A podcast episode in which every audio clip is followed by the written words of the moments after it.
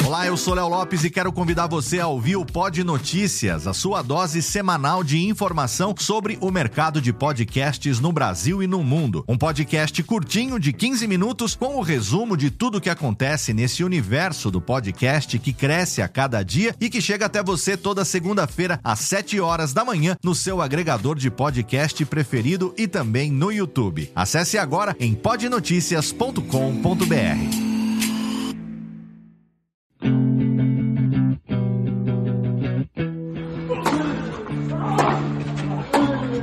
Começa agora o Backhand na Paralela, o podcast sobre tênis que vai além das quadras. Apresentação de Jeff Paiva e comentários de Ariane Ferreira. Ready?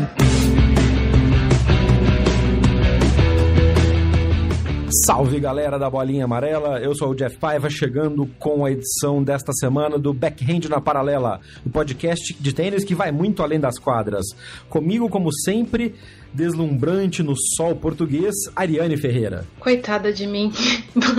Fala, galera. Bora falar de tênis. Bora falar de tênis, bora falar da semana canadense em que acontecem as duas versões, a masculina e a feminina, dos, dos torneios no Canadá, o Masters 1000 e o Premier Mandatory, que se alternam a cada ano entre Montreal e Toronto. Para mim, acho que é uma das, das, coisas mais legais desses torneios no Canadá, é essa alternância de cidades entre WTA e, e ATP. Dá a chance da galera ver bons jogadores em todas as cidades, ano sim, ano não. E tivemos campeão repetido e campeã inédita, né, Nani? Uma semana bem interessante para campeões, para finalistas, mas mais do que tudo para o Canadá, que agora tem uma número um de verdade, que não é só estrela de Instagram, né? O veneno. Pois é, a gente ainda tem que tomar cuidado com a Andrescu, porque a menina ganhou Indian Wells e ficou o resto da temporada sem jogar praticamente. Ela saiu de. Ela... O último jogo dela tinha sido em Roland Garros, né? Que ela abandonou para Kenin. Exatamente, ela abandonou a, o confronto contra a Kenin, tentou voltar algumas vezes. Acho que ela jogou uns dois, uns dois torneios. Tentou jogar dois ou três torneios antes de Roland Garros. Já não lembro de cabeça mais. Mas assim, sofrendo com uma lesão no ombro que ela acusou desgaste de ter enfrentado a quantidade de jogos que ela enfrentou em Indian Wells. Ela enfrentou exatamente a mesma quantidade de jogos agora, não deve jogar Cincinnati, já, já me perdi na lista de abandonos de Cincinnati. Já abandonou, não. Então, vamos ver se ela consegue, é, nessas duas semanas, se recuperar para fazer boa figura no US Open. Mas, uh, a condizer com o histórico recente, é, é, bastante difícil que a gente acredite que isso vá acontecer. A gente torce pelo contrário, para que ela se consolide de verdade, porque a coitada da Bouchard ainda tá perdida. o, o, mais engraçado foi que a, a própria Bouchard tentou levantar essa bola porque a, a Andreesco postou, né? Ah, nova número 1, um, não sei o que lá. O, o Tênis Canadá também postou. E aí a Bouchard repostou com um comentário: por agora, esperem que isso vai mudar. E a galera caiu de pau nos comentários, porque realmente a Bouchard não faz nada faz tempo. inclusive, a primeira rodada no, no em, em Toronto foi exatamente Andreesco e Bouchard e foi um baile, né? Andriesco passou por cima da, da, da, da Bouchard e não olhou mais para trás. Que, aliás, foi uma semana espetacular para Andriesco em todos os sentidos, porque ela comprovou essa dominação sendo a nova número 1 um do Canadá, ganhando da Bouchard e depois indo para ganhar o título. Ganhou de três top 10 no decorrer da semana para chegar à final. E no, final acabou tendo um anticlímax, porque a, a era uma final muito esperada contra a Serena Williams. Ia ser mais uma final que a Serena ia jogar contra uma jogadora da nova geração, digamos assim, da Next Gen feminina, né, que a gente já comentou várias vezes aqui no podcast, inclusive, que a WTA não precisa de uma Next Gen específica, porque as meninas estão mandando muito bem. E, e, mais uma vez alguma coisa acontece que atrapalha a, a, a, Serena. Dessa vez uma contusão nas costas. O que nos preocupa, né, Nani? Porque parece que a recuperação da Serena vem esbarrando em um aspecto físico muito mais do que técnico ou psicológico, né? Exatamente. É, eu não sei exatamente o que acontece com a Bouchard. Enquanto você estava falando, eu estava tentando lembrar que a data é em, dois, em dezembro de 2017, a Kuznetsova deu uma entrevista na imprensa russa em que a frase dela sobre a Bouchard foi, no meu ponto de vista, extremamente feliz. A Eugenie Bouchard é uma tenista superestimada. Uh. E aí, uh, a gente pode até pôr o link para uma das traduções que saíram dessa entrevista da, da Kuznetsova aqui no Brasil. É, em, em, em, cima disso, depois que eu li a entrevista da Kuznetsova para a imprensa russa, eu resolvi refletir um pouco a respeito da carreira da, da, da Bouchard e até escrevi. E eu realmente acho que é isso. E a Bouchard entrou naquela onda, a gente estava conversando antes do episódio sobre jornalistas principiantes, né? Uhum. O, o, grande mal do jornalista principiante, isso me disseram e eu vivi é você se deslumbrar com o teórico sucesso que o jornalismo te dá. Opa, né? tem uns casos interessantíssimos. Isso, sim, isso acontece em todos os casos. Em todos os casos, sempre acontece. E quanto mais rápido você voltar para o chão, melhor para sua carreira. É. Uh, porque chega uma hora que a bolha explode. E o que aconteceu com a Bouchard é que, sim, ela jogou um tênis muito bom naquela primeira grande campanha que ela fez semifinal no Australian Open. Ela é, encheu a própria bola, as pessoas encheram a bola dela. Ela tinha um sonho para ela, que todo mundo sabe que a, a, grande ídola dela é a Maria Sharapova. Então, ela sempre se viu como uma futura substituta da Sharapova. Venderam isso para ela antes dela abrir a boca de dizer isso publicamente. Ela acreditou, fez final em Wimbledon e caiu no vestiário no US Open. É e simplesmente a bolha dela estourou, de todo mundo estourou. Eu sempre, eu, eu sempre concordei com a Kuznetsova antes da Kuznetsova dizer isso. É, ela é superestimada e as pessoas exigem dela uma coisa que ela não pode dar. Que é? E eu acho que isso vai muito além do psicológico, entendeu? É, e por um acaso, ao que tudo indica, e aí eu vou falar de coisas que principalmente eu vi antes do torneio de, de, de Toronto começar, na, no sorteio da chave estavam presentes a Osaka e a Bianca Andrescu. E você nota que a Osaka é uma garota bastante pé no chão, né? Uhum. É, isso desde o princípio. Não, não, tem a ver com o fato de ela já ter vivido alto e o, um, o relativamente baixo do topo do, do ranking. É porque ela sempre foi pé no chão mesmo. Quem sempre foi. E a Andrescu, ela tem essa postura. Então, tanto é que, por exemplo, uma das perguntas foi feita para ela durante o sorteio da chave, eu achei completamente infeliz, porque não acho que você tem que perguntar isso pra uma criança de. Porque ela é uma menina, ela é, tem 18. 20. Não. Fez 19 anos esse 19 ano. 19 anos, é. Ah, você se vê como inspiração para todas as crianças, a inspiração que o tênis canadense precisa? E aí ela disse: Olha, eu gosto, eu sempre cresci com a vontade de poder inspirar pessoas como as pessoas me inspiraram. Porém, o tênis canadense não precisa só de mim. E aí ela diz: nós temos o Daniel Nestor. Daniel Nestor nem joga mais. Uhum. Nós temos o Milos Raonic, nós temos o Félix Auger-Aliassime que está jogando tão bem. A, a, a, vitória dele é a vitória de todos nós. Nós temos o Denis Shapovalov, nós temos a Eugenie Bouchard. Aí ela cita a Gabriela Draubauskas, que é uma grande duplista do circuito feminino. Ela citou vários outros tenistas na ah, resposta que dela que estão mais consolidados do que ela. Uhum. E ela tá coberta de razão na frase dela. Tanto que eu, na hora que eu comecei a ouvir a pergunta, falei, cara, não estão perguntando isso para ela, mas estavam. E aí, tudo bem, uma escolha editorial de jornalista era um jornalista canadense, inclusive. E, e o fato dela entender isso, uhum. e aí ela ainda citar, as crianças canadenses, obviamente, precisam se inspirar nos canadenses, mas o tênis tem ídolos globais.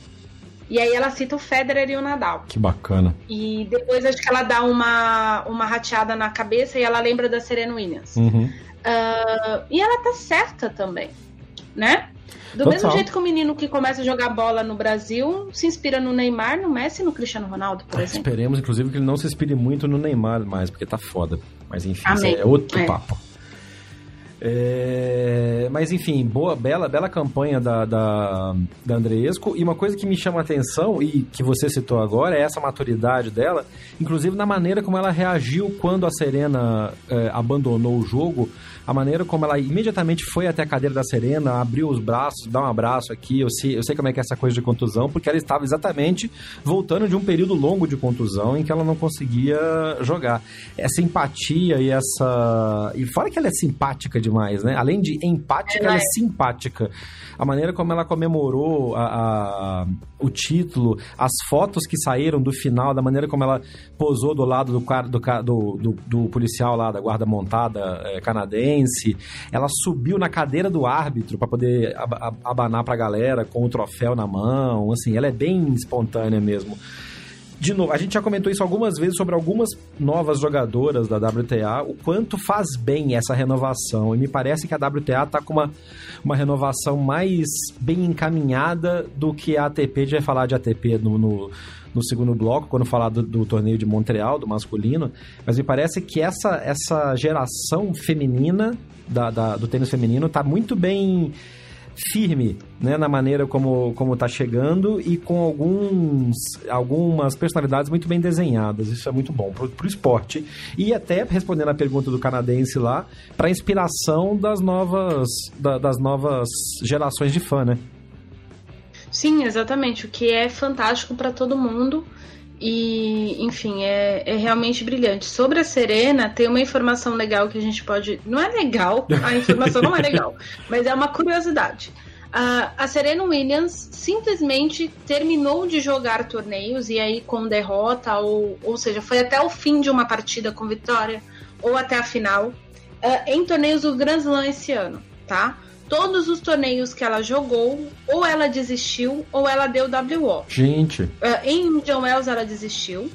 Em Miami ela deu WO antes de entrar em quadra. Em Roma a mesma coisa. E agora em Toronto ela desistiu diante da Andrescu. Isso é preocupante do ponto de vista físico, porque é. a Serena depende muito do físico dela, não para correr, porque a Serena Williams não fica muito correndo, mas o estilo de jogo da Serena precisa muito da força e da estrutura muscular dela pronta. E aí é, a gente pode estar tá começando a ver literalmente o início do fim. Uh, isso é, é, triste, né? É, é a, gente, a gente comentou, a gente comentou em alguns episódios para trás aí sobre essa possibilidade e eu comentei, eu lembro que eu falei que eu não me surpreenderia se a Serena comunicasse depois do US Open que ela vai se aposentar em breve. Talvez ela faça aquela coisa que o, o, o, Ferrer fez e tal, de fazer meio uma farewell tour, né? E disputar os últimos torneios já com a comunicação de que vai parar e, e fazer a volta olímpica, digamos assim, né? No circuito e colher todas as homenagens que ela merece receber. Mas é fato que a volta da, da a volta dela depois da gravidez foi complicada por todas as complicações que ela teve durante a gravidez e no parto, que isso é uma coisa que está bem documentada em diversas matérias, e eu estou linkando aqui também nesse post aquela matéria que saiu, a primeira matéria que saiu que, em que a Serena conta os problemas dela com a gravidez. É, tá em inglês a matéria, mas da enfim, Vogue. da Vogue. E aí me parece que a recuperação dela é uma daquelas coisas que você mexe num lado e atrapalha um outro, que revela um outro problema. Então ela tá sempre correndo atrás de solucionar alguma coisa que tá meio fora do eixo no físico dela. Te parece isso também? Me parece isso, e, e aí eu, eu não sei se ela já não tá conseguindo achar respostas Uhum. E chega um momento que você não acha mais respostas, né? E que cansa também, né? De, de procurar essa resposta que elude sempre. Sim. É, porque chega um momento que, sei lá, a resposta é uma cirurgia. Às vezes o momento, a resposta é simplesmente parar de jogar para parar de forçar. Então, às vezes não há uma é. resposta, né? E aí, às vezes, é igual aconteceu com o Murray. Ele estava sofrendo com muitas lesões. Disseram para ele que fazer a cirurgia no quadril não resolveria para ele, ele, ele faria cirurgia para resolver a vida dele, para ele sentir menos dor, mas não voltaria a jogar com a tênis e ele tá aí, né, tentando voltar. Então, tudo são respostas que não necessariamente são respostas. E sobre a questão de, de retirada da Serena, eu acho que a Serena deve se retirar no estilo do Andy Roddick. Um dia ela vai chegar numa sala de imprensa, naquele pré-day de mídia, muito provavelmente no US Open uhum. mesmo, e dizer: Oi, que legal que vocês estão. A frase do Andy Roddick é maravilhosa: Olha, muito bom, tá quase todo mundo aqui, tá quase tudo cheio, que bom que vocês vieram. E aí os jornalistas já estranham. Ele, ah, legal que vocês estão aqui, que eu já posso comunicar o que eu vim comunicar a vocês antes de vocês começarem a fazer perguntas. Este é meu último torneio de tênis. Pum, tela azul tá na galera. Olha assim, eu lembro até hoje que eu tava de plantão, eu quase caí pra trás. Ah, essa do plantão. É. Mas eu acho que a Serena vai fazer. Pode ser aquele momento que você ouve as pautas caindo, né? despenca tudo que você tinha planejado para aquela cobertura. Então, é um desespero, né? Tipo, não, porque tava todo mundo preparado para cobrir a retirada da Kim Clijsters que tinha anunciado um mês antes. E aí o Roger que é. inventa de, de, se aposentar. Eu acho que a Serena vai fazer isso e eu acho que a Serena vai fazer isso depois dos Jogos Olímpicos de Tóquio. Você acha que em Tóquio só ela não faz. Aí, aí ela faria isso e se despediria no US Open em 2020? Muito provavelmente, porque daí logo na sequência do, de Tóquio, o, o, o, o torneio para o calendário é Canadá e Cincinnati e Estados Unidos, o US Open. É. Então, muito provavelmente, é. ela não tem muita história, é uma história gigantesca, uh, nem no torneio do Canadá, nem de Cincinnati. Então, ela pode até optar por descansar e, uhum. e se aposentar no US Open. É, acho que independente da forma, né? Eu posso estar errada, ela pode jogar no que vem e jogar 2021 também, mas eu não sei. Eu tenho essa impressão que a Serena, não à toa, ela é muito fã do Rod, ela é muito amiga do Roderick, e anos depois o Roderick disse que teve uma conversa com a Serena a respeito de se ele faria uma grande despedida e ele não teria emocional para aguentar uma despedida, por exemplo, como o Ferrer fez, uhum. ou se ele simplesmente decidiria que se aposentaria. E aí ela, ela teria opinado para que, por conta do jeito dele, ele decidir qual seria o último torneio e informar quando o torneio tivesse começado. É, é tem, tem um outro ponto aí que talvez, talvez é, marque uma diferença de atitude dela, é que na lista das atletas mais bem pagas uh, do ano, que a Forbes solta, a Serena é a número um e número um num, num, num, ponto em que depende muito da, da sua. Da, no ano que ela jogou muito pouco, ela ganhou muito mais em patrocínio do que em. do que em prêmio de, de performance, né? Então.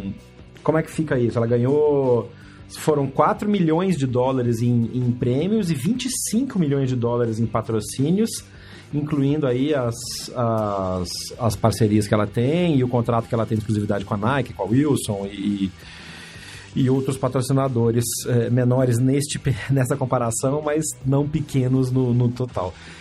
Tem que, tem que ter um planejamento estratégico muito forte de saída por causa desses contratos e como é que fica isso, né? Sim, exatamente. Até eu não sei se vocês já repararam quando algum tenista decide se, é, se aposentar, a maioria deles agradece os patrocinadores não só pelo apoio durante a carreira e tudo mais, mas a, a, agradecem o apoio após a conversa de que a aposentadoria seria anunciada. Porque vários atletas assinam contratos muito longevos, né? Uhum. E exatamente por conta desses contratos muito longevos, a ideia do se aposentar fica muitas vezes é postergada. É, porque precisa por cumprir de um... itens de contrato, né? Exatamente. É a mesma coisa dessa história que o pessoal brinca muito. Ah, mas tal casal não estava junto, mas ficou junto por conta de contrato publicitário. É. é, fulano de tal não casou por conta de contrato publicitário. Tudo a ver, gente. Isso tem cláusula de contrato. E a, a gente até teve uma conversa interessante nos bastidores sobre é, cláusulas de contrato mas de, de patrocínio. Então, a, obviamente a Serena vai pôr isso na mesa. Porém, alguns dos patrocinadores dela já extrapolam a questão só de tênis. A própria Nike é assim. E o outro patrocinador forte dela é a Gatorade. E a Gatorade assinou com ela exatamente por conta da Olímpia, a, a uhum. filha dela, né? Ela já tinha sido patrocinada pela Gatorade algumas vezes a Gatorade sempre optou por patrocinar mais equipes do que atletas individuais, é, um, é uma, uma, escolha interessante deles, é um, uma estratégia global deles. E é, no caso da Serena Williams, a Olímpia faz parte de praticamente todas as inserções uh, publicitárias que a Serena faz em relação ao Gatorade. Então aí esse tipo de contrato que a Serena tem já pode ir mais adiante, enfim, independe provavelmente da aposentadoria dela ou não. É, a Serena tem uma a Serena tem uma presença de mídia muito forte que eu acho que vai extrapolar isso. Então eu imagino que muitos desses contratos já estejam, se não recém-renovados em processo de, de conversa para que esses patrocínios sigam depois, porque ela não vai deixar de ser uma figura pública e com tudo que ela representa na, no esporte e na luta pelo, pela afirmação, pela, pelo empoderamento feminino, por essa questão de gênero e de raça também, que é muito forte. Ela é exemplo para muita gente. a gente estava comentando um tempo atrás aqui, é, fora do. do na, eu tô começando a pensar que a gente tem que gravar a, a, as reuniões de produção do podcast para soltar como conteúdo extra, porque sai muita coisa interessante nessas, nessas conversas. O tanto que ela é exemplo para homens e para mulheres. Né? A gente falou do, do Félix Rogério Assimi, falou da própria. É Naomi Osaka, que sempre falou isso muito, e é interessante porque a Naomi é a segunda mais bem paga na lista da Forbes, muito também pelo contrato que a Nike fez com ela, o que também mostra uma movimentação muito interessante da Nike de buscar a próxima. Uh, essa frase é muito complicada de falar, não é a próxima Serena Williams, mas alguém que vai ser colocada como top é, atleta feminina no roster, no elenco da Nike, né? Porque já foi a Sharapova, e a gente estava falando sobre isso antes do, do, do, programa começar a ser gravado, de como a Sharapova ainda é uma das mais bem pagas, é a sexta, né, da lista, se não me engano? Sétima. É, sétima e muito pelos contratos de patrocínio que ela tem, porque a Sharapova já não joga e não conquista nada tem algum tempo, e a questão de por que, que ela não joga implica na questão do contrato ou não, isso é uma coisa para um debate um pouco maior, mas a Naomi foi uma grande sacada da Nike de ter tirado a Naomi da Adidas, num momento em que a Adidas claramente está meio perdida em termos de direcionamento de patrocínio esportivo, tem perdido bons atletas em vários esportes, até por inação, por não fazer alguma coisa mais, é, mais contundente com esses atletas. E no tênis, principalmente, tem perdido muita gente boa. A Adidas perdeu, para ser uma lista curta e rápida, perdeu nos últimos anos Novak Djokovic, perdeu Andy Murray, perdeu a Naomi Osaka. Quer dizer, tem muita. Perdeu a própria Simona Halep, que chegou a ser Adidas uma época e depois trafegou por vários outros patrocínios até assinar com a Nike. E a Nike está vindo muito agressiva para pegar isso, com projetos que vão além das quadras. E isso que eu acho interessante nesse tipo de abordagem da Nike. Então, essa, essa dicotomia na lista de que a, a Serena é a mais bem paga e a Naomi é a segunda mais bem paga, e as duas serem Nike, mostra bem que tem um planejamento de futuro acontecendo aí que pode ser interessante. Sim, e a Osaka tem um. E aí a gente ainda fica nesse comentário do marketing. O Jeff tem mais propriedade para dizer isso porque é publicitário, mas eu, como estudei gestão esportiva, a, a Osaka tem um mercado muito interessante que, por exemplo, é o mercado que fez a fortuna da, da Nali. Uhum. É o mercado asiático. Total. É, Uh, independente de resultado ou não, por exemplo, o Nishikori sempre esteve na lista dos atletas mais bem pagos do mundo. Porque o Nishikori tem a ver com o Japão, o Japão é um país com uma população gigantesca. No caso da Osaka, exatamente por uma coisa que eu já comentei episódios atrás, se eu não me engano, num drop shot na parada de Roland Garros, uhum, a respeito uhum. da força do tênis feminino chinês, uh, do ponto de vista de ídolos para o povo chinês, é muito. É, eles têm. Eles cultivam ídolos em vários esportes. Os esportes, no geral, são muito fortes na China, mas, por exemplo, eles têm como ídolos tailandeses, indianos e mesmo japoneses. E é aí que a Osaka ganha uma força comercial para qualquer patrocinador dela, até que surja uma top 10 chinesa, por exemplo. É. Então, até chegar nesse. Também, né? Né, não, não deve demorar mesmo, não. Não deve demorar mesmo, não o, o trabalho que está sendo feito ali. É, e eu acho que vai acontecer tão rápido quanto aconteceu na natação. Uhum. É, o, o, boom dos tenistas chine, dos nadadores chineses foi, foi um negócio assim, praticamente de uma é. Olimpíada para outra. Isso é. é legado olímpico de projeto bem feito, e aí entra em outro processo de análise e gera mais uns é. trocentos episódios. Mas enfim, é fato que daqui a pouco vai ter uma top 10 chinesa com certeza. O, a vantagem da Osaka é que, além disso, ela ainda tem uma coisa multicultural que ela apela para o mercado asiático, apela muito para o mercado americano e fala com uma população é, miscigenada muito grande, né? Tanto que ela é a única jogadora top 10 que está com mais de, de dois é, patrocínios no uniforme, né? porque ela tem agora a, a Mastercard na viseira, no lado lateral da viseira, que é uma coisa que pouquíssima gente tinha explorado, e assim como o Nishikori, que tem vários patches na, na, na camisa e nos materiais, né? eles realmente estão tão, tão faturando muito como exemplo, fora os contratos que não vão para a camisa, como a Nissin, que no Nishikori Sim. vai e às vezes, a, a dependendo do, do, torneio, da regulamentação, a Naomi estava usando ou não. Eu não vi se ela usou agora em, em, em Toronto. Anfã. Eu vi na, na raqueteira, mas enfim. Então, e aí, na raqueteira. É, só pra gente fechar a questão da, da, da lista da Forbes, pra gente mudar já de assunto, senão a gente vai ficar aqui até amanhã falando disso. É, a terceira tenista mais bem paga é a Angelique Kerber, a quarta é a Simona Halep, A quinta é Sloane Stephens, e aí entra no, no, no mérito do mercado americano. É. Não se assustem. Aí vocês vão me perguntar, queridos ouvintes, ah, mas a lista é sobre tenistas mais bem pagas? Não. A lista é um levantamento das 15 atletas mulheres mais bem pagas do mundo. Mas segura a onda. A, parei na a sexta mais bem paga, atleta mais bem paga do mundo é a Caroline Wozniak. A sétima, como a gente já comentou, é a Maria Sharapova. A oitava é a Carolina Pliskova, da República Tcheca. A nona é a Ilina Svitolina, da Ucrânia. A décima e a décima primeira da lista, na verdade, faturaram exatamente o mesmo valor.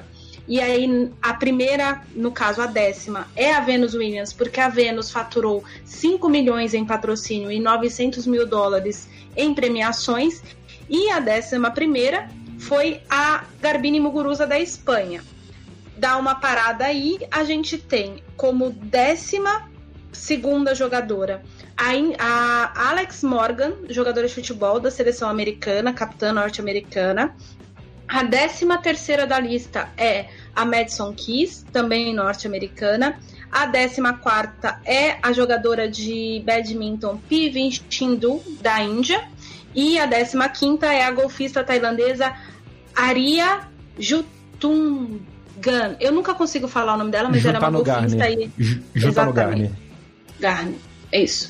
É, é, o, são as listas das 15 maiores. Então, das 15 maiores mais em, em sentido de rendimento, tanto em premiação como em dinheiro de patrocínio. Não entra na conta o faturamento das empresas próprias das atletas. Uhum. Uh, não entra é, isso na, na conta. Uh, das 15, 13, 12 são tenistas. E um ponto então... interessante é que 12 são tenistas e as outras que não são tenistas são todas do mercado asiático. Quer dizer, tirando a Alex Morgan, que é a jogadora de futebol dos Estados Unidos e que tem eh, 90% do seu faturamento como patrocínio, porque a Confederação Norte-Americana de Futebol tem um teto salarial de 250 mil dólares para jogadoras e é o, o motivo de toda a briga e os protestos que a gente viu durante a Copa do Mundo Feminina, né? Mas as outras duas são do mercado asiático, que reforça aquilo que a Nani falou mais cedo da, do potencial da, da Osaka. E só para deixar claro, gente, não é teto de 250 mil por mês. Igual não. o seu time de futebol na segunda é. divisão do futebol brasileiro. O teto é 250 mil por ano. Por ano. É bizarro isso. É bizarro. É, foda. Enfim. É, parabéns para Andreesco.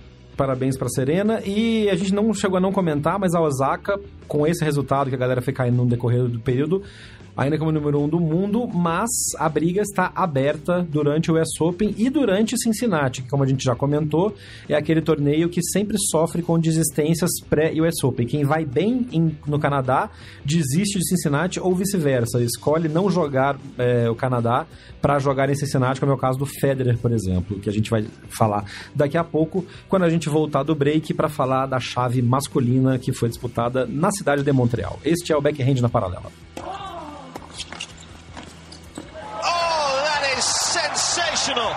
Estamos de volta para falar agora da chave masculina da semana de tênis no Canadá. O torneio foi disputado em Montreal.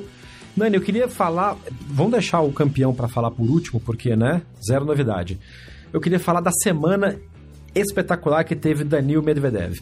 Embalado, né? Embalado, porque ele vem de final em Washington.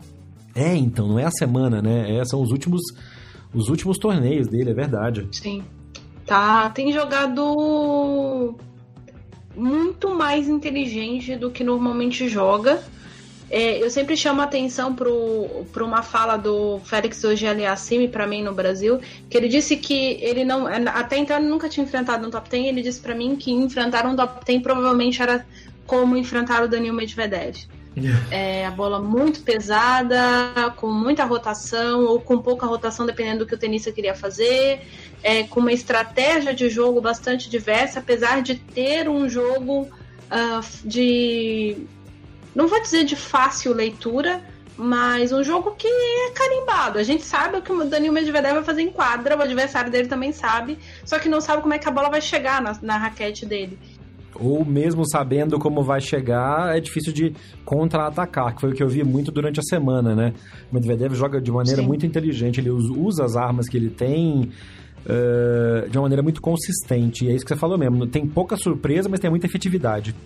Sim, e, e que é mérito total dele. É, é diferente, por exemplo, de como a gente a gente vê, a gente viu durante muito tempo vários top 10 que tinham um, jeito tarimbado de jogar, com peso de bola bastante. É, bastante previsível também, e aí, na verdade, o que faltava era a capacidade de resposta de outras pessoas no circuito. No caso do Medvedev, é muito o fato dele entender bem o que ele faz bem.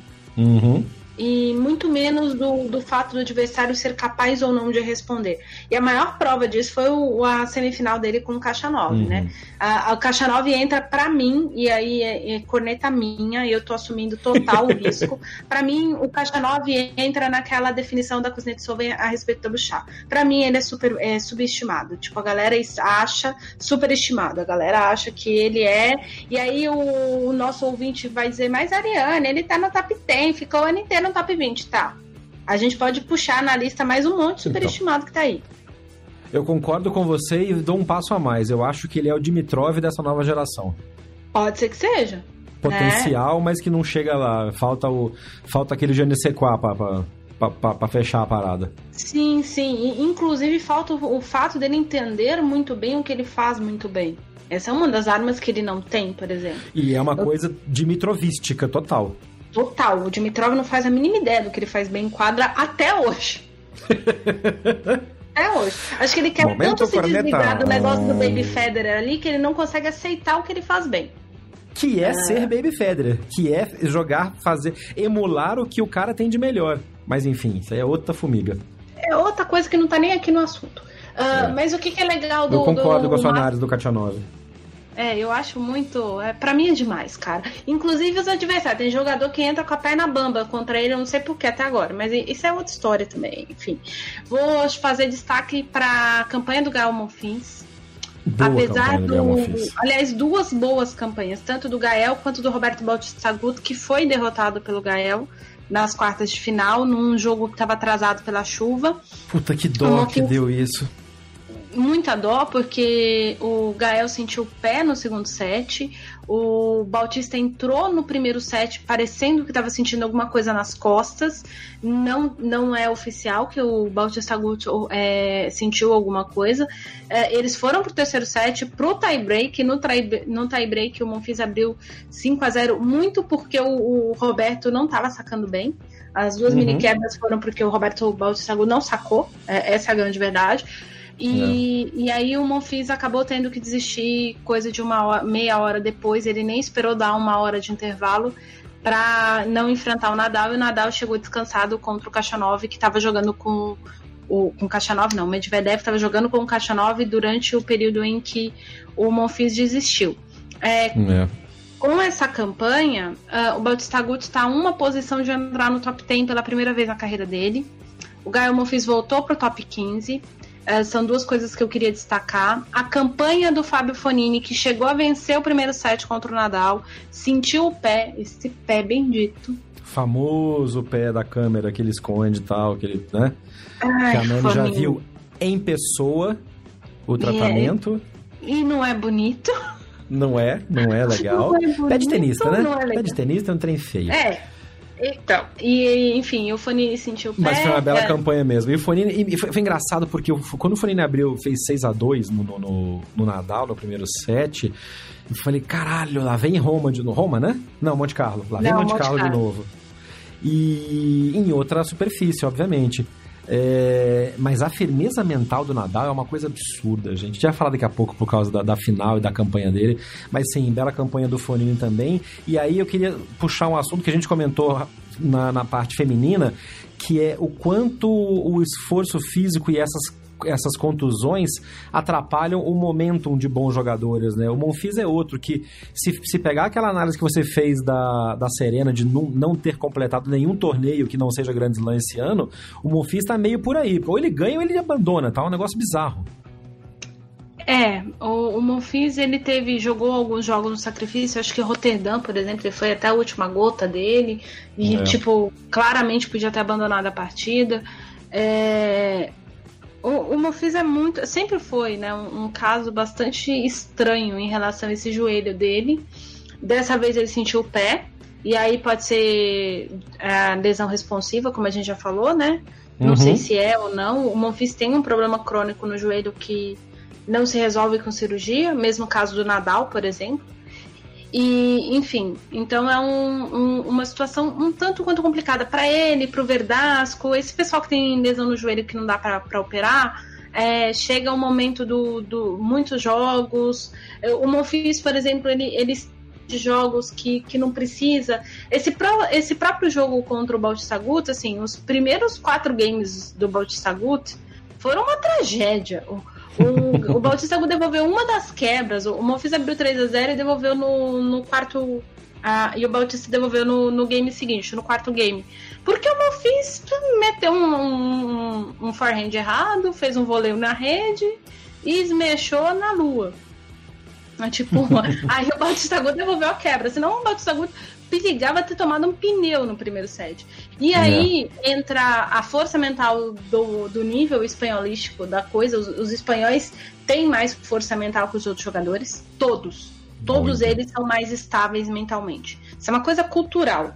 Uhum. O Nadal é um ponto extremamente fora da curva. Sim, concordo. Só que reforça, reforça a tendência, né? Exatamente. Todos eles são extremamente sólidos. Quem vê tênis há muitos anos é, tem uma lista gigantesca de tenistas que eram mentalmente muito sólidos. O único que era minha avó era o Ferreiro, mas isso aí é outra história. É... Então eles são. É, o, o Bautista ficou quando conseguiu devolver a quebra, começou a ficar no jogo. E ele foi ficando no jogo, o Monfils sentiu o pé, e ele montou em cima. É, então tem, tem esses, esses detalhes que são essas nuances. Eu tava falando do Fonini para dizer que o Fonini voltou pro top 10. Uhum. Eu acabei perdendo é, esse. Ele esse não ponto. tinha saído, né? Ele, ele chegou a nono ele ou oitavo, não sei. Chegou a oitavo, ele saiu e voltou nono, agora. Ele chegou a oitavo e aí caiu. Ele saiu do top ah, 10 não, e tá não, não, né? Ele chegou a nono, é. Oitavo é porque ele era o cabeça de chave 8, porque isso. um dos tops não tinha jogado, que no caso acho que era o Federer, é isso aí. E, e tem o. o é, eu tô falando isso porque, por exemplo, tinha um monte de tinha uma, um título de uma reportagem, isso é muito legal. A gente banca o ombudsman da, da imprensa, então vou fazer. Era a derrota que o, o, o Fanini caiu na primeira rodada de Washington. De Washington, não, caiu na segunda rodada de Los Cabos. Ele defendia o título. E aí, o título de um, de um determinado veículo italiano era é, Fanini perde em Los Cabos e sai do top 10. É um até logo ou um adeus? e ah, aí... a imprensa italiana. Então, enfim, agora não é mais isso. E aí eu, eu, vi gente indo na mesma onda por aqui, então por isso que eu tô falando. É, hum. Mas voltando, agora vamos falar da campanha do Nadal. Primeira vez que o Nadal defendeu um título que não fosse no, no Saibro, né? Essa estatística Cara, você me mandou. Então, esse é um, é um detalhe tão forte que e passou batido por tanta gente, porque ainda, ainda tem aquela coisa Nadaletes, Federetes e, e Novaquetes é, que falam que o Nadal é um jogador de saibro só. E volta e meia são. Essas pessoas têm que engolir o que falam e não engole porque torcida é isso mesmo, e foda-se que os fatos estão à frente da sua posição. Mas é muito forte o, o Nadal ter defendido um título de quadra rápida em outra cidade, porque, queira ou não, tem diferença no jogo. Uh, depois da campanha que ele tem feito, aos 34 anos, é isso? 34, isso. né? O, o não, Federer 33. fez 38. 33. Não, o Federer fez 38, o Nadal tem 33 ter defendido e jogando de uma maneira tão absurdamente consistente quanto o Nadal tem feito. É uma coisa assim espetacular, cara. Realmente não dá para parar de elogiar o Nadal na maneira como ele se dedica ao esporte, como ele se dedica à sua preparação física e o foco que ele tem. Quando ele perdeu o set pro Fonini, que foi o único set que ele perdeu no, no torneio inteiro, é, ele voltou para o segundo set possuído pelo ritmo ragatanga. Foi uma coisa absurda. E assim, ah, mas aí o Foninho tava sentindo o pé. Foda-se, velho. O cara podia estar tá caído ali que o Nadal ia continuar dando na bola e aquele banana shot que ele dá. Assim como a gente, a pessoal comenta muito que quando a Serena Williams coloca o cabelo para cima, né, faz o business bun, né, que é o, o trocadilho com a expressão do o coque, o coque que significa que agora acabou a brincadeira. E eu sempre brinco nos meus jogos que quando o cara põe o boné pra trás, aquele estilo o filme do Stallone, Falcão, o campeão dos campeões, lembra? que era a coisa do, da queda de braço, que o Stallone falava: quando eu coloco meu boné para trás é porque agora eu entrei no modo competição.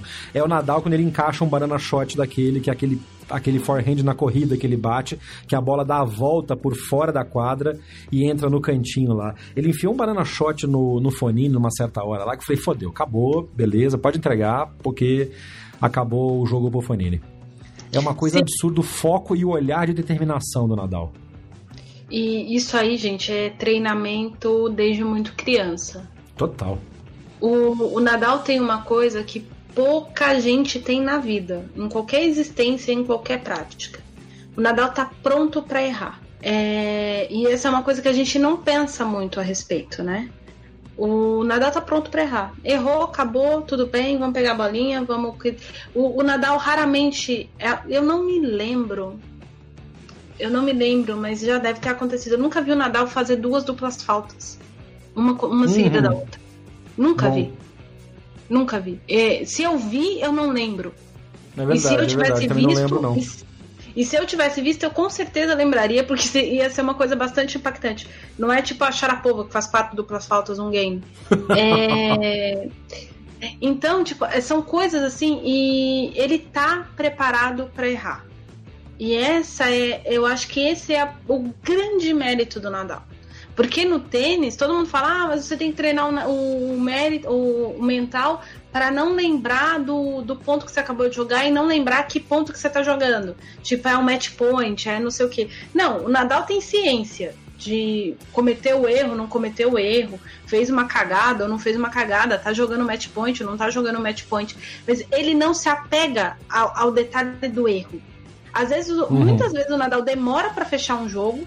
Isso e, e, quantas vezes eu já vi isso? Tipo, o Nadal saca duas vezes para fechar o jogo num erro do adversário, às vezes. Já aconteceu muitas vezes. No, o próprio o próprio título dele no Brasil Open, num, numa das partidas, acho que foi semifinal, agora não lembro mais. É, ele estava jogando contra o Carlos Berloc, quartas de final, talvez. Ele estava jogando contra o Carlos Berloc, e aí teve uma hora que eu falei assim: gente, o Nadal vai perder do Berloc na minha frente, porque o Nadal não conseguia fechar o jogo. O Nadal não estava conseguindo fechar o jogo. E ele realmente não estava conseguindo, mas não era por conta do ele estar apegado ao erro. Ele estava apegado ao momento decisivo que o jogo era. Agora, ao uhum. erro, o Nadal não se apega. O Nadal está pronto para errar. E isso é uma coisa que a gente não conhece ninguém no circuito. A gente falou Mas desse. Nem o Federer se bobear, porque o Federer, por exemplo, naquele. Na, na final de Wimbledon agora, em que ele, ele, ele perdeu o match point, e aí isso balançou a cabeça dele, ele perdeu o jogo depois por causa disso. E ele mesmo comentou que ele tem flashbacks daquele. daquela daquele saque que ele deu e que ele já tinha feito aquele mesmo saque para fechar o título contra o Murray anos atrás e que o Djokovic fez a devolução vencedora que o levou pro terceiro set e depois para ganhar o jogo, né? Sim, aliás, o próprio Djokovic tem isso também. Tem uma semifinal para mim emblemática a respeito de, de se apegar ao erro, que foi a semifinal de Roland Garros de 2011 do, do Djokovic. O, o, Djokovic mais perdeu do que o Nadal ganhou aquele jogo, porque aquele jogo tava uma batalha uhum. campal horrorosa. Eu já tava ficando so... é. já tava meio ficando desesperada. Então, o Djokovic tem isso, o Murray então nem se fala, porque o Murray até conhece os fantasmas dos erros dele. Uh, e, outro, e o resto do tour. O Nadal não, o Nadal tá preparado para errar. E dentro do, é. desse título de, de Montreal do, do, do Nadal, uh, tem mais dois recordes que ele bateu. O Nadal se tornou o segundo tenista da história a ter pelo menos 20 títulos no saibro e 20 títulos na quadradura. O Jesus. Prim... O primeiro tenista que conseguiu esse feito foi o Ivan Lendl. Uh, e o Nadal tornou-se o primeiro tenista da história a conquistar no quinto título do, do ano um torneio na quadradura. Ter o seu primeiro torneio na quadradura ser o quinto título do ano. O Nadal venceu o Roland Garros, Barcelona, Monte. Uh, uh, ele, ele conseguiu isso. Que loucura. Por que, que aqui tá Monte Carlo? Então, tipo, enfim, eu, eu falei Monte Carlo porque eu tô ficando doida, mas é. enfim. É, então tem, são recordes uhum. que, que. Tudo bem que é, é, o tipo de estatística que parece que é. Que o Meligene que é adora. Tá o Meligene adora essas estatísticas Sim. do nada, assim. Mas, por exemplo, essa do dele equiparar o Lendel é assustador. Não, é muito forte. Não, é só, só um número absoluto, cara. 20 Cyber e 20 quadra rápida. É uma coisa. A gente, a, gente tem que, a gente já falou sobre isso em outras edições do podcast, mas eu repito toda vez que é possível, inclusive nas redes sociais também, do BH na Paralela e as minhas pessoais. A gente é muito abençoado por ser fã de tênis e viver numa era em que existe transmissão de todos os torneios, que a gente pode ver esses caras jogando semana sim, semana não. Que não teve, por exemplo, quem era fã de tênis nos anos 60 que existia é, Rod Laver, existia o. Óbvio que eu esqueci o nome do outro australiano agora. O Roosevelt. Isso.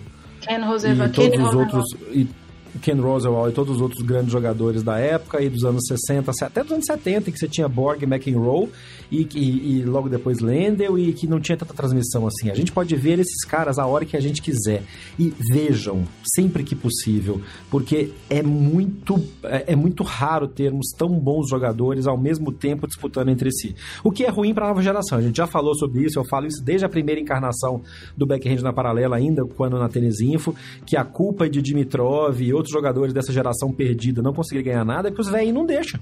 Os velhinhos ganham tudo.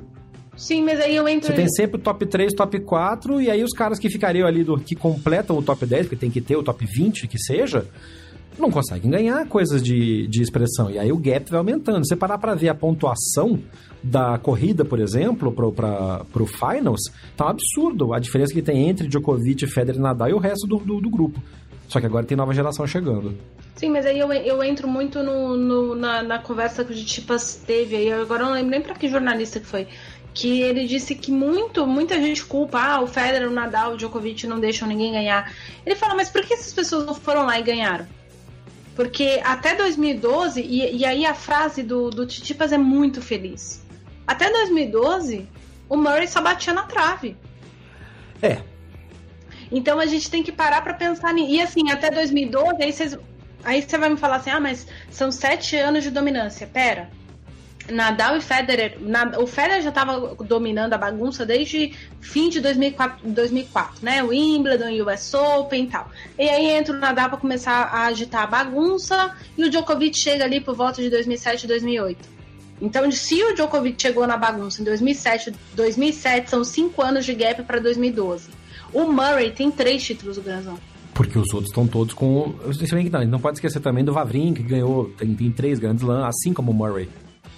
O Vavrinka ganhou três, o Tirit é. ganhou uma. A questão não é, tipo, o Del Potro ganhou Ai, Del Potro. o US Open em 2009. A, a, a, questão não é essa. A questão é você chegar lá e fazer. Porque se vocês forem comparar, por exemplo, consistência, qual que é a consistência do Del Potro? Nenhuma. O cara não coitado. consegue jogar, coitado. É, Vive lesionado. consistência de departamento médico. É engraçado, é verdade. Se fosse futebol, seria acusado de chinelinho. Tá sempre no DM. Sim. Mas, mas porque o cara, tipo, coitado, parece que. Não, tem, eu odeio essa expressão. Eu parece também, que é feito de vidro. É, eu também. Mas é. é, é, é essa expressão é ruim. É, mas é fato. Mas assim, o coitado se lasca o tempo todo. Então, assim, tem, tem, é igual a mesma coisa que. Ah, mas as meninas não tem ninguém no. Muita gente fala isso, né? Hum. Não tem ninguém no tênis feminino, Serena e Vênus ganha tudo, não sei o que, a Serena. A Serena tá ganhando essa porcaria desde 2002, tá ganhando torneio, ganhando torneio, 2001 na verdade, ganhando torneio sem, sem parar. Mas nesse meio tempo a gente já teve um monte de número um, um monte de menina ganhando título. Ah, muita gente sempre falava que a carreira da. Como é que é o nome daquela menina super bonita? Meu Deus. A Ana Ivanovic. A Ana Ivanovic era mais ou menos e não sei o que. Mano, a Ana Ivanovic ganhou Roland Garros. É. Né? Então, calma, muita hora nessa calma em certas avaliações. E eu acho que é por isso que a frase do Titipas para mim é muito feliz. As pessoas falam, ah, mas o, o Dimitrov. Acabei de falar, não tem 15 minutos, que o Dimitrov não consegue conhecer o que é o melhor do jogo dele. Como é que esse cara quer bater de frente com o Federer e o Nadal? É. Entendeu? Tipo, não adianta ter talento. Talento por talento, o Fonini podia ter tido um título de Grand Slam. O Fonini tá com 32 anos nas costas, agora que é top 10. Ah, mas o mental do Fanny não ajuda. É, o mental do Gaston Gaudio não ajudava. O Gaston Gaudio ganhou o Roland Garros. ah, mas o Gaudio ganhou o Roland Garros numa situação bizarra. Não, não foi numa situação bizarra. Ele bateu na Bandian, tinha batido o Guga, o Guga tinha batido, perdeu na Bandian um dia depois de bater o Federer em três sets. Que louco isso, né? A gente esquece desses detalhes que ficam no meio do caminho, né? lembra só dos campeões, Sim, é verdade. A, a, E, e, e, aí você tá falando de década de 60 e 70, na verdade você inverteu, né? Porque o Rod Laver, o, Ken Roosevelt é década de 70, o Borg e o McEnroe década é, de 80 é. mais, né? O, o, grande ápice deles. Mas isso aí é, é um detalhe. Às vezes, como a gente não viu, muitos de nós não vimos esses caras jogarem, a gente acha que a gente. É óbvio que a gente está vivendo uma era extremamente abençoada. Só que a gente não tinha a possibilidade de acompanhar as bênçãos que foram outras eras. Não, por exemplo, Manolo Ou Santana, acompanha...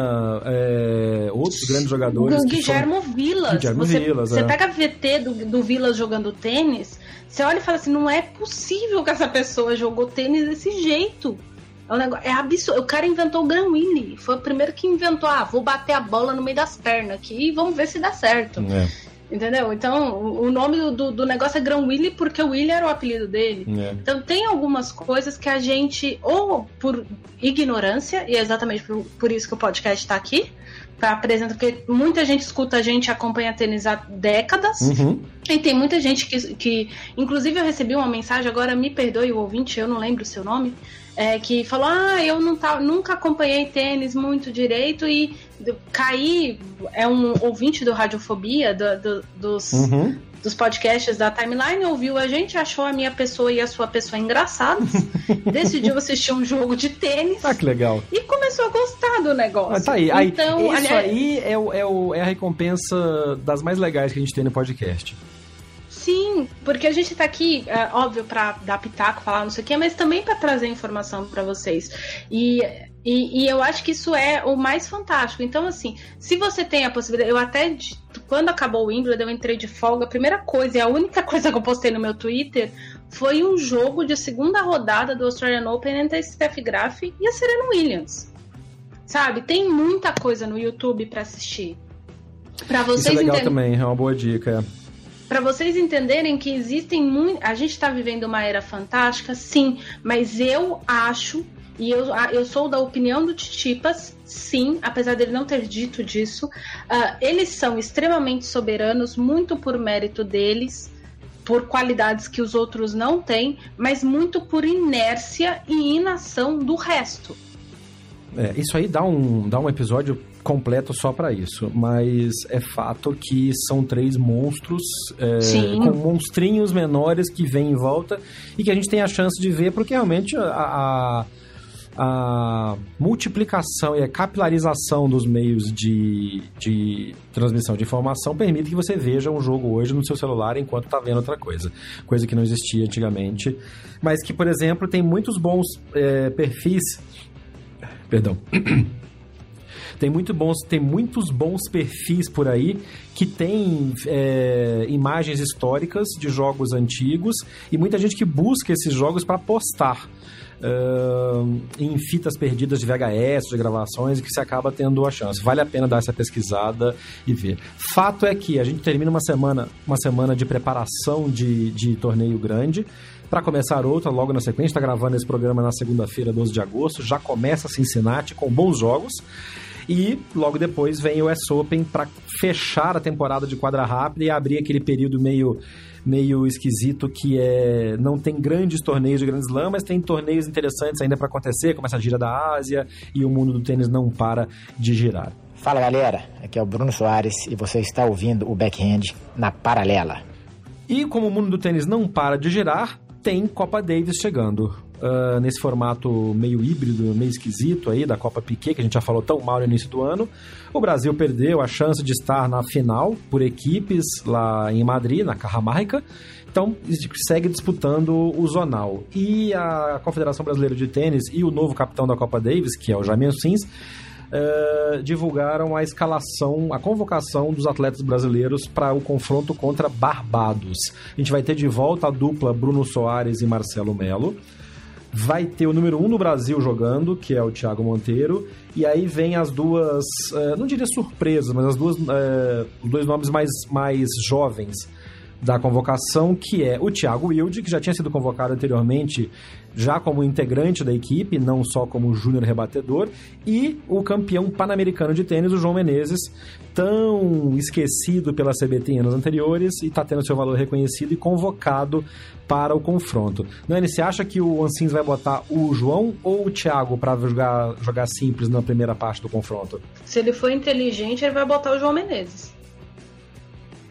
E eu acho o Jaime Ansins uma pessoa extremamente inteligente.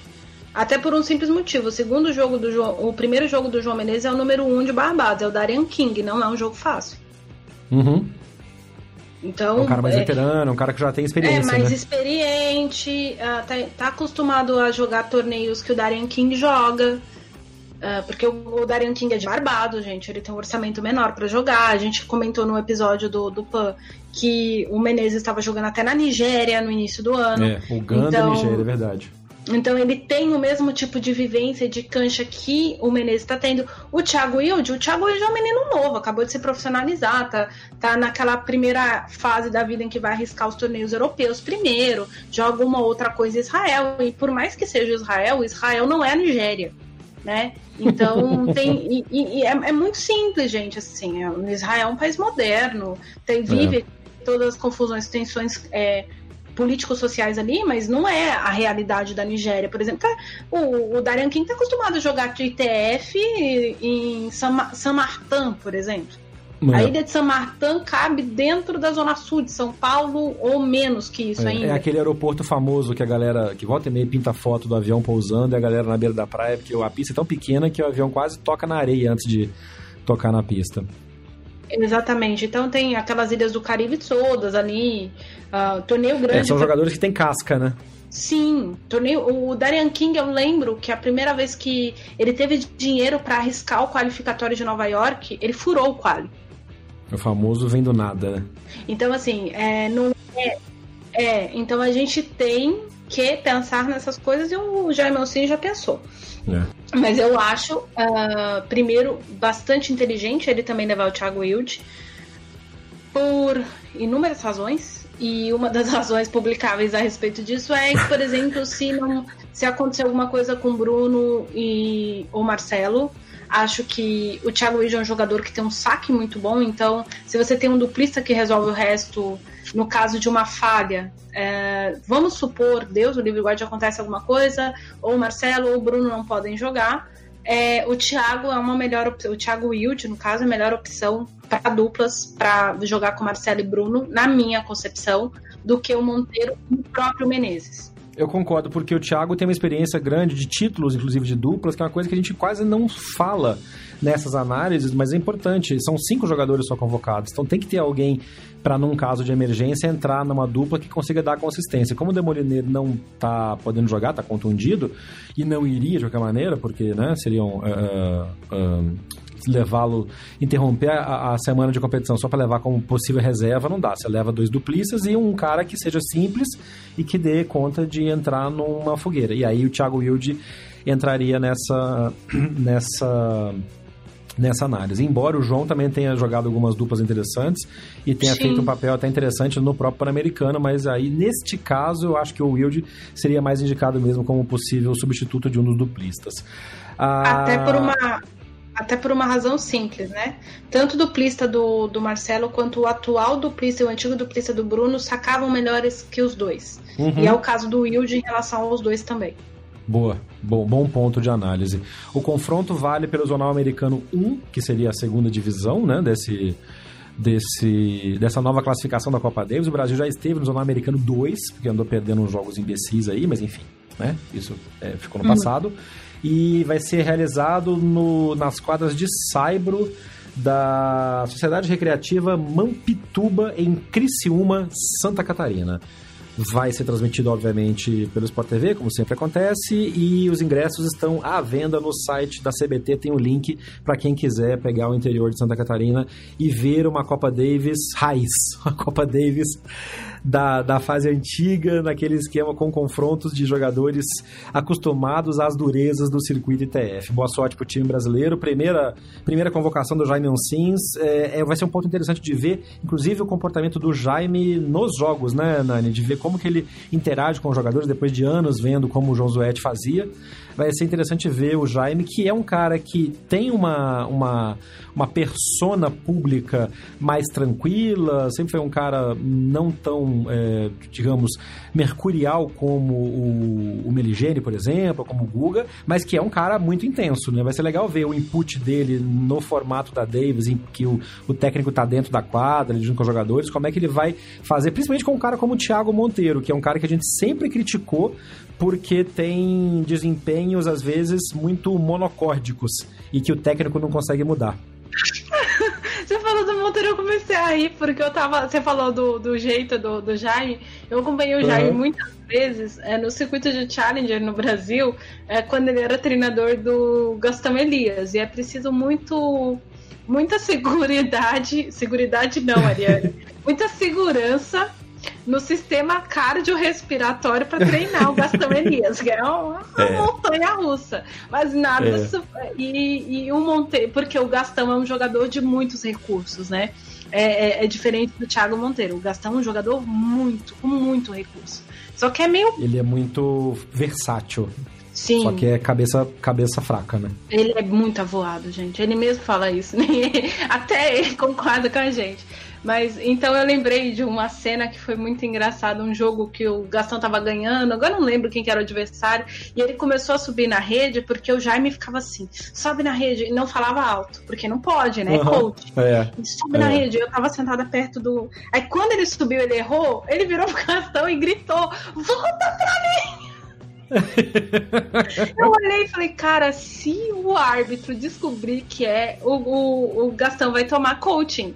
E o, o árbitro é. não, não, não. Porque tinha muita gente, o Gastão Elias já tinha batido boca com o torcedor. Então qualquer voz que saísse da torcida era para pro árbitro, era uma voz da torcida. Mas foi muito engraçada a cena. E eu, eu, eu dei uma crise de riso, eu não conseguia parar de rir. Eu olhava pro Gastão Elias, o Gastão Elias tomou um susto. Eu olhava pro Gastão Elias e eu tinha vontade de rir. Eu olhava na direção do Jaime muita vontade de rir. Então agora imagina. Será que o Jaime vai dar um esporro desse depois que o Thiago ficar 30 horas lá atrás trocando bola e não subir pra rede? Eu acho que ele deve estar preparado cardiacamente falando para esse momento. Porque no caso do Gastão foi tipo, tava todo mundo num nível de estresse muito alto no, no, nesse jogo, inclusive a torcida. E, e, então eu acho que o estresse contagiou o Jaime. O Jaime é uma pessoa tranquila nesse sentido, por isso trabalhou com Gastoninha cinco anos.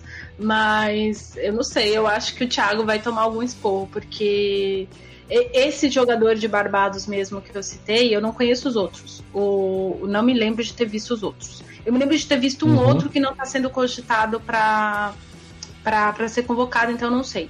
É, o Darian King é um jogador que vai à rede. É. Uh, o Darren King, às vezes, na movimentação de aproximação, me lembra o Dustin Brown. Olha. Eu tô falando que é igual. Tô falando que ele, ele sobe a rede, ele sobe muito rápido com aquele fator de surpresa. Você não tá esperando que ele vai, ele foi. Ele intercepta a bola no meio, ele não espera a bola quicar.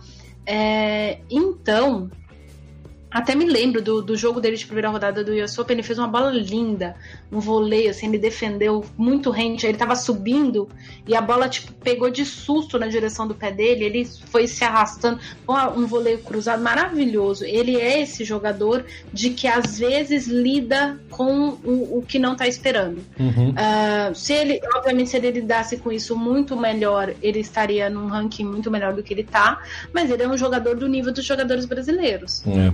É, então sim. o Thiago precisa ter bastante atenção contra o King, sim. Mas não deve dar muito trabalho esse confronto, não, porque segundo uh, o que a gente está conseguindo apurar, além do Darian King, você tem o Hayden Lewis, o Adam Hornby e o Matthew Foster Estwick, esses três considerados jogadores amadores. Então, enfim, não sei até que ponto o time completo de Barbados vai dar trabalho, mas é um, vai ser um confronto interessante para o Thiago no primeiro momento e pro João no segundo momento. Aliás, minto, pro João no primeiro, né? Porque joga o número 1 um contra o número 2. Depois, no domingo, o número 2 contra o número. O número 1 um contra o número 1 um, e 2 contra o 2. Então deve ser o, o Darian King contra o João Menezes no primeiro fim de semana. Não, caralho, no primeiro dia, na sexta. E aí, provavelmente no domingo, se o confronto não estiver confirmado já, com 3 a 0 para o Brasil. Talvez aí deve ter o Thiago Monteiro contra o Darian King e aí ou o João ou o Thiago Wilde contra o número 2 de Barbados. A gente espera e acho, eu, Jeff, acho que dá para fazer 3 a 0. Mas de todo de todo, se der alguma zebra, uma surpresa, não vejo um, um Barbados ganhando do Brasil na atual formação e com esse time com o Jaime como, como capitão. A ver. Né? Já, é, já, então, já tomamos surpresas piores. É isso que eu ia falar, então. Já tivemos times melhores que perderam de times piores, então não sei.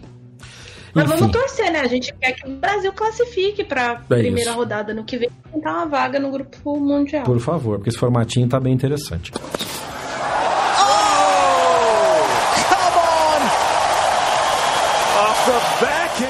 Para terminar esse episódio, um toque. A gente está gravando na segunda-feira, dia 12. Nesta terça-feira, dia 13, acontece na, no Centro de Treinamento do Comitê Paralímpico Brasileiro, aqui em São Paulo, a divulgação da, do uniforme e dos planos da delegação brasileira para o Parapan de Lima, que acontece a partir da semana que vem. A gente vai estar lá no, no Comitê Paralímpico, a gente agradece o convite da assessoria de imprensa e da direção de mídias sociais do Comitê Paralímpico Brasileiro. A gente vai estar lá para acompanhar esse lançamento bater um papo com o pessoal e, e, e já estamos armando para trazer matérias com o time Brasil que está indo para Lima no dia 19. 18 para 19 de agosto, porque a competição de tênis paralímpico acontece no final do período do PAN, ao contrário do tênis uh, do PAN, que aconteceu logo na primeira semana. A gente vai trazer para vocês também mais informações sobre a competição e sobre o time Brasil que vai para Lima defender as cores do Brasil no Parapan. Temos boas perspectivas de medalha, assim como foi no tênis do PAN boas perspectivas de medalha no feminino e no masculino. O time tem uma formação muito forte da da academia do Léo Botija, que é uma das principais academias de tênis paralímpico, tênis de cadeira de rodas no Brasil. E está indo com, com uma confiança muito grande no que pode ser feito no Parapan. E a gente vai trazer todas as informações para vocês nos próximos episódios do Backend da Paralela, que fica por aqui. Mande seu comentário pra gente pelas redes sociais do podcast, é sempre arroba BH na Paralela, no Twitter, no Instagram, no Facebook e no TikTok. Se você não conhece o TikTok, é uma rede social de vídeos, parece um pouco o Snapchat, mas tem uma dinâmica diferente, um público jovem bem legal e te permite fazer umas edições bem interessantes de vídeos e subir os seus conteúdos por lá. A gente está nessa rede também e convida vocês para seguirem a gente, arroba BH na Paralela, e para mandar os seus conteúdos também. Ariane Ferreira, obrigado por mais uma semana. Boa. Tá, tá feia a coisa em Portugal, né? Parece que vai ter greve de caminhoneiros, então boa sorte aí nessa semana. Muito obrigada, ainda bem que eu ando a pé, eu não dependo de diesel, porque o diesel já tá faltando, pelo menos é o que estão falando lá em Lisboa, então uma hora vai faltar aqui também. É isso, né? Por enquanto tem comida na geladeira e torçam para que não falte. Obrigada. A gente se vê na próxima semana. Eu sou Jeff Paiva, esse foi o Backhand da Paralela. Até a próxima.